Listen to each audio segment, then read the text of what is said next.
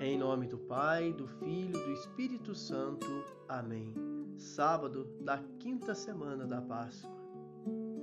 São Lucas apresenta no livro dos Atos dos Apóstolos a missão de Paulo e Timóteo. Diz que a igreja se fortalecia dia a dia e a palavra do Evangelho se expandia. Eles discerniam para onde o Espírito queria que eles seguissem. Esta intimidade com o Espírito Santo os levou à Macedônia, livrando-os da Ásia, pois aquele não era o momento para anunciar o Evangelho naquele lugar. Se Jesus ordenou que o Evangelho fosse anunciado por todos os confins da terra, por que o Espírito os proibiam de ir para a Ásia?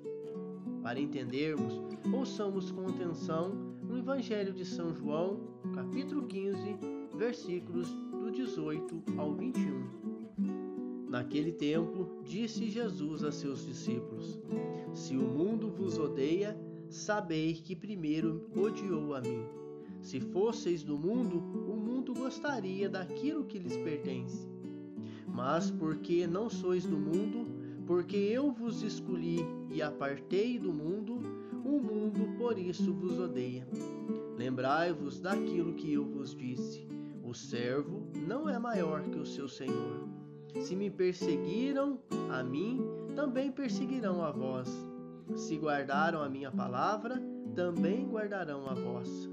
Tudo isso eles farão contra vós por causa do meu nome, porque não conhecem aquele que me enviou. Palavra da salvação. O texto de hoje acentua o verbo odiar. A igreja, no final do primeiro século, sofreu dupla perseguição do Império Romano e dos judeus fariseus, que se aliaram ao Império. Diante dessa difícil situação, São João lembra as palavras de Jesus: Se o mundo odeia vocês, saibam que primeiro odiou a mim. Se o Mestre sofreu perseguição, os seus discípulos poderão ter a mesma sorte. Por esse motivo, Paulo e Timóteo foram impedidos pelo Espírito de Jesus de pregar na Ásia. Eles ainda tinham muitas comunidades a percorrer e muitas almas para serem convertidas. O mundo, na linguagem do Evangelho de São João, pode representar o império, a sinagoga dos fariseus ou todo obstáculo que se opõe ao projeto de Jesus. Percebemos o confronto que há entre o ódio do mundo cristãos, não podemos guardar ódio em nosso coração precisamos discernir no Espírito, sermos íntimos do Espírito Santo para tomarmos decisões cristãs. As perseguições sempre foram uma marca na igreja.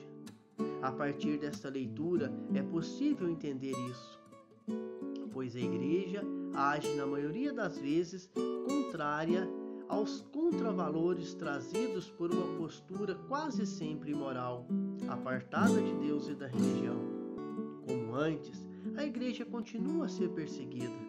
Muitos são os mártires do nosso tempo. Quando um de seus membros é perseguido, toda a igreja de Cristo é perseguida. Vocês já pararam para analisar que toda fala do Papa é criticada, todo ensinamento é rebatido pela mídia? Brasil, os posicionamentos da CNBB são duramente criticados por uma ala da população. Até mesmo em nossas cidades, a igreja é atacada em todo momento. Lembrem-se dos missionários, principalmente na Amazônia, perseguidos por defenderem os humildes, os mais fracos e necessitados. Como está sendo a nossa posição? Lembrem-se que somos a igreja, somos membros do corpo de Cristo. Um evangelizador não pode ignorar que terá de enfrentar muitas dificuldades e oposições. São Paulo fala-nos dos muitos sofrimentos que teve de passar para anunciar o Evangelho.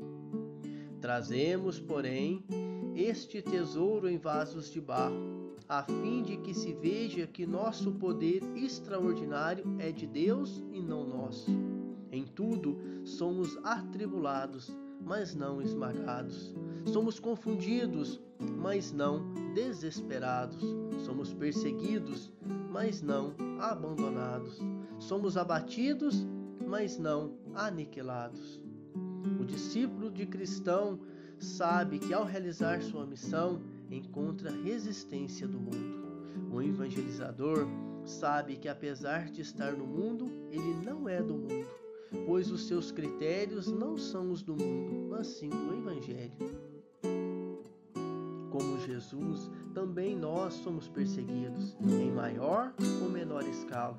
Por isso é sempre importante lembrar das palavras de Jesus: Se o mundo vos odeia, sabei que primeiro odiou a mim. É sempre bom ouvir dele essas palavras de encorajamento. O cristão deve manter-se firme, tendo os rins cingidos com a verdade e a couraça da justiça. É interessante ver como Paulo faz do apóstolo um guerreiro. Sua espada é a palavra de Deus, a qual é eficaz e penetrante, pois chega ao mais fundo do espírito humano. A palavra de Deus e o Espírito Santo são as forças que nos capacitam para desfazer as distorções dos corações retorcidos pelas mentiras daqueles que ainda não foram recriados por Jesus Cristo. Não podemos esquecer que a oração é uma fonte fundamental para sintonizarmos com a palavra que é a espada do Espírito Santo.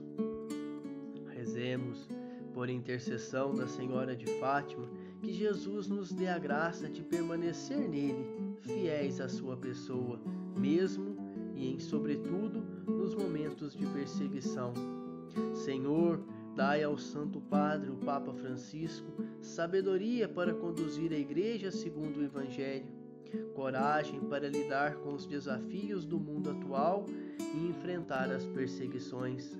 Conceda sempre fortaleza nas dificuldades, suficiente luz nas incertezas, conforto nas horas de solidão e otimismo em todas as circunstâncias.